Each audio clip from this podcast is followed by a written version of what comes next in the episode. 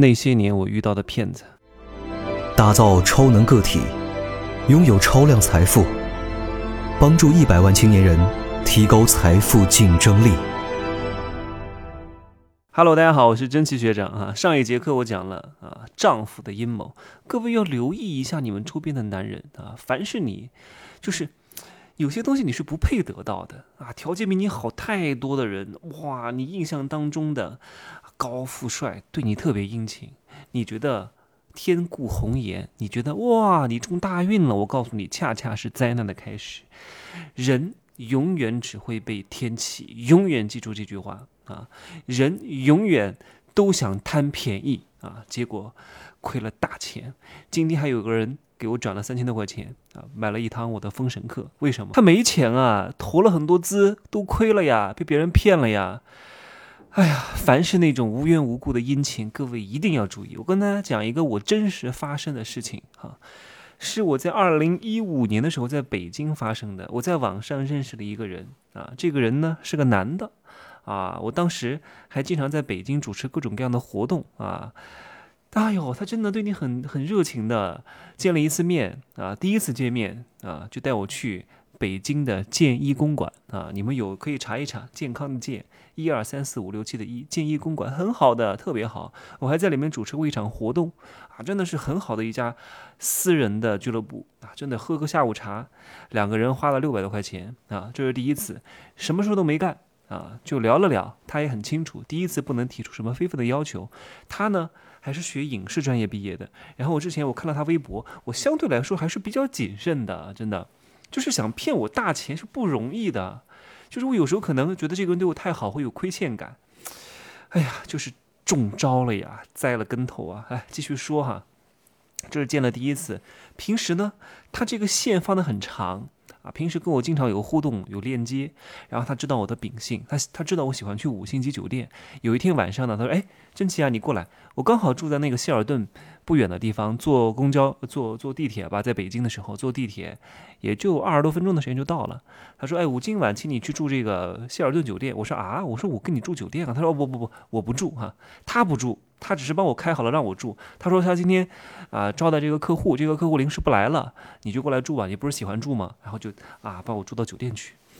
哎，我说这还挺好的哈，他还能想到你，说明这个人虽然说这个酒店也不是特地为你开的，而且那个时候说实话，呃，我虽然一个月能赚几万块钱，但是我也不可能在北京莫名其妙去住酒店啊，对不对？我说那就去住吧。好，我一进到这个酒店呢，我就发现，哎，我这个酒店门口怎么有两个人呢？哎，你看，我当时是没有意识的。哎，我说这个人两个人站在这门口干嘛呢？吓死我了！我说怎么搞的呀？捉奸啊！吓死我了，人高马大的哈。然后我说，他说你认识这个人吗？他说他来了吗？我说啊，我说他帮我开好房间，他就走了呀。他说他招待一个客户的，然后那两个人就走了，我也没在意。我当时根本就没有把人往坏人方面想。后来哈，这是一个梗，你们你们就知道为什么会有两个人在他门口待着了。好，我进了房间之后，帮我开房的这个人来了啊，就是邀请我的，他过来跟我聊了一下，聊了一会儿他就走了，然后我一个人就在酒店里面吃喝玩乐，又是去健身，又是去喝下午茶，又是去吃晚餐，啊，住了一晚上就走了。哎，我觉得这个人还挺好的哈，又是做戏剧出身的，我还看了他微博，他微博还跟还跟当时他还认识我们当时一个，我是芜湖人嘛，认识我们芜湖的一个中戏那年考第一名叫吴宇泽。很厉害，上了我们当时的报纸，因为当时我每天都看报纸，他当时登上了我们这个版面。哎，我说这个人和我的一个老乡关系还不错，也是在中央戏剧学院那个人学导演专业的，他们俩还合合作过戏。哎呀，哎，我觉得哎，这个人应该啊，又是影视行业的，又又做过这个戏剧的这个统筹制片啊，应该啊人也挺大方的。看着一个小一个男生比我大几岁，胖胖的，圆圆滚滚的，也不像什么坏人哈。好，你看哈。来，这个事情没有发生，从请我吃第一个下午茶到请我住酒店，到最终要找我开始要钱的时候，哈，没有超过二十天的时间。他那天怎么找我要钱的呢？他说：“真奇啊，你能不能借我三千块钱啊？” 我说：“啊，我说，哎，三千块钱其实对我来说也不多哈。”但是我还是不喜欢借钱给别人，因为我一生当中真正借出去过的钱不超过三个人到四个人，因为我很清楚，我跟他毕竟只认识这短短的这十多天的时间，就找我借钱，我觉得不是很合适，因为你把钱借出去，就会多一个敌人，就是我。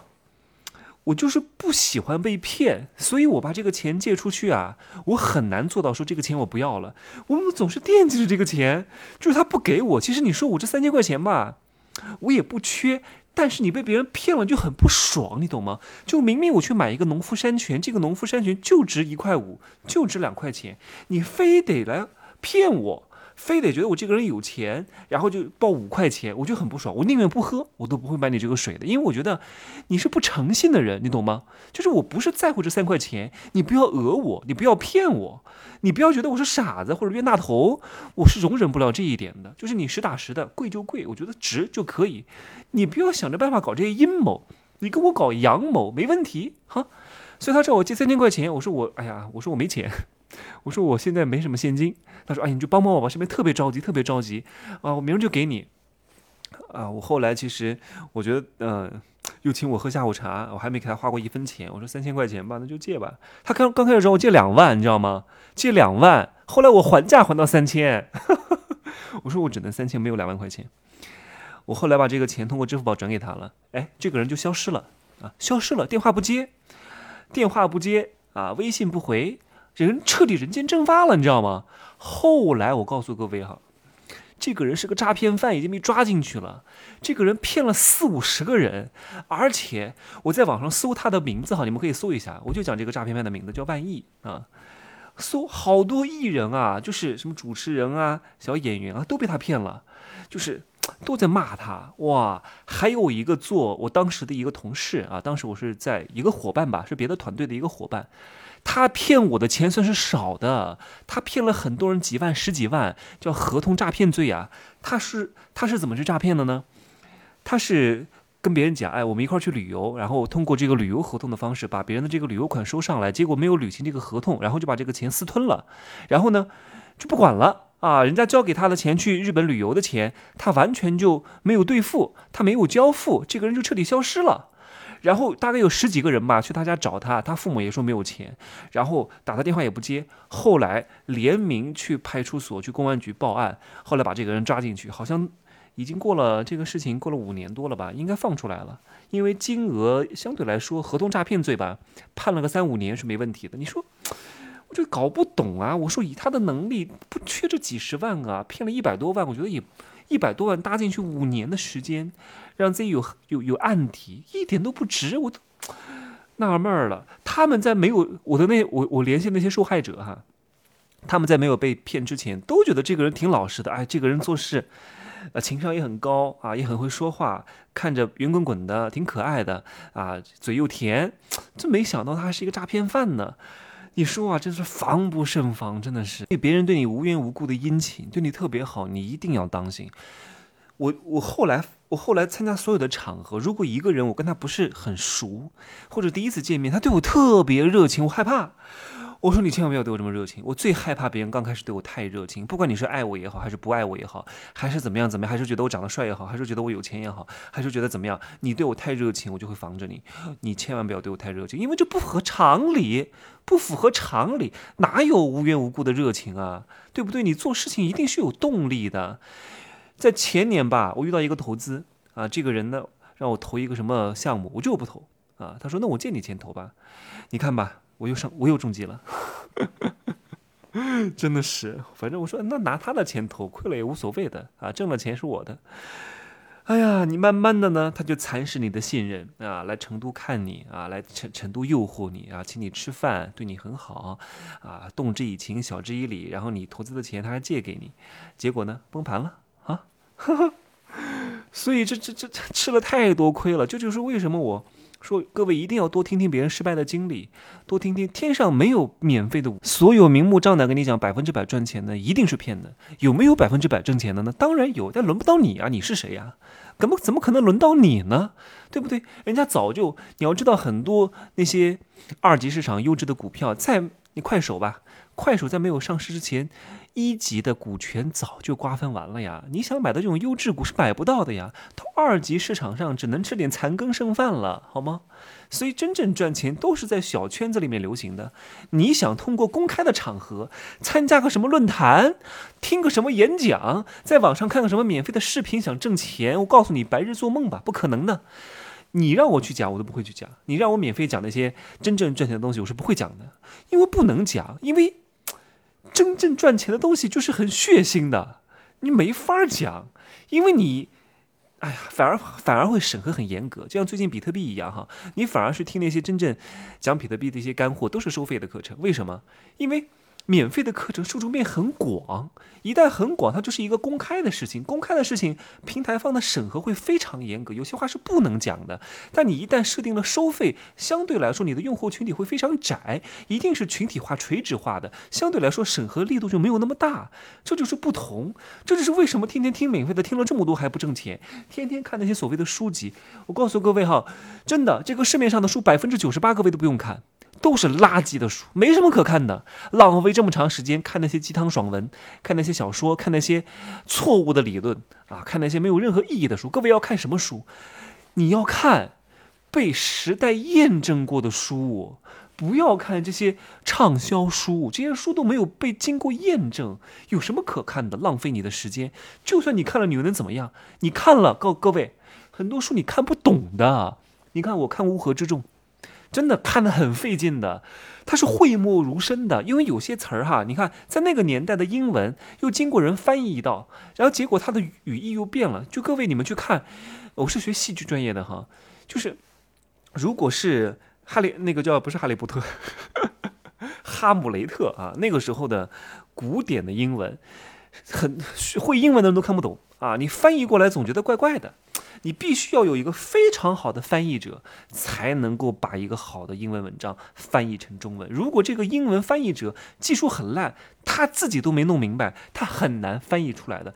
你知道吗？翻译外文的巨著是很难的，不是说你英语好就能够翻译得了的。你还得懂当地的文化，懂整个历史，能够承上启下，把很多典故引经据典的讲出来，不是按照字面意思来翻译。稍微深层次一点的英文都不可能通过什么百度翻译啊、谷歌翻译啊翻译的很精准的，都是要人来翻译的，真的是这样子。所以各位。不用看太多的书哈，真正赚钱的核心没有太多东西，就是搞懂几个字儿啊，人性之道。你搞懂了这个，真的很容易赚钱，就是利用人性来赚钱。这个世界上永远没有变过的，就是这两个字啊。所有国家不分年龄、不分种族啊、不分黄皮肤黑皮肤，人性基本上都是差不多的，没有谁比道德谁更高尚啊。只能说可能制度上。可能法律法律要求上，可能从小的习惯上有一些些微的差异而已。但如果把这些枷锁全部去掉，让人在你你们知道暗网吗？你们有机会看看暗网。为什么在网上会有很多人骂我？你们各位清楚吗？是因为他没有真实的身份，他在我跟前我是明的，他是暗的，所以他骂我没有任何的负担，他可以随便骂，对吧？你在暗网上，所有的人都没有那个。身份标识，所以很多人人性底层的恶全部被激发出来了。所以我一直认为，人不是性本善的，人绝对不是性本善。我以前觉得人性也是恶的啊，但我后来慢慢的把这个思维啊稍微的中立一点。人，我觉得人性是中性的啊，看你怎么往哪个方面去引导。但是我更偏向于一点点人性是恶的，因为人天下来就有小恶魔。你们看哪吒啊，天生下来就是一种恶的秉性在里边。你看。我跟大家讲个故事哈，就是小孩为什么夜里会会起夜啊？要要要要要奶喝，这是基因啊在给他作怪。他自己是自私的基因，他很害怕他的父母在夜里造人，在夜里造人会有一个什么样的结果？因为有了竞争者啊啊，有了竞争者，那他分到的食物就会变少啊，所以他夜里要哇哇哇哭，爸妈你们不要造人，你们不要做作业啊，你们只要给我喂奶，你们不许做这些事情，你们只许有我一个，你看。这是刻在基因里面的，很神奇的，好吗？你们就听听就好了。这个事情，我觉得各位知道一下，也没有科，也没有特别充足的科学依据，好吗？哎呀，这不知不觉讲了十五分钟了哈。这个剩下的内容呢，下节课再讲哈。明天再见，好吧？各位可以加我的微信，真奇学长的拼音首字母加一二三零，备注喜马拉雅，通过概率更高啊。如果呃加我的时候显示被添加好友次数过多，就多加几次，好吗？拜拜。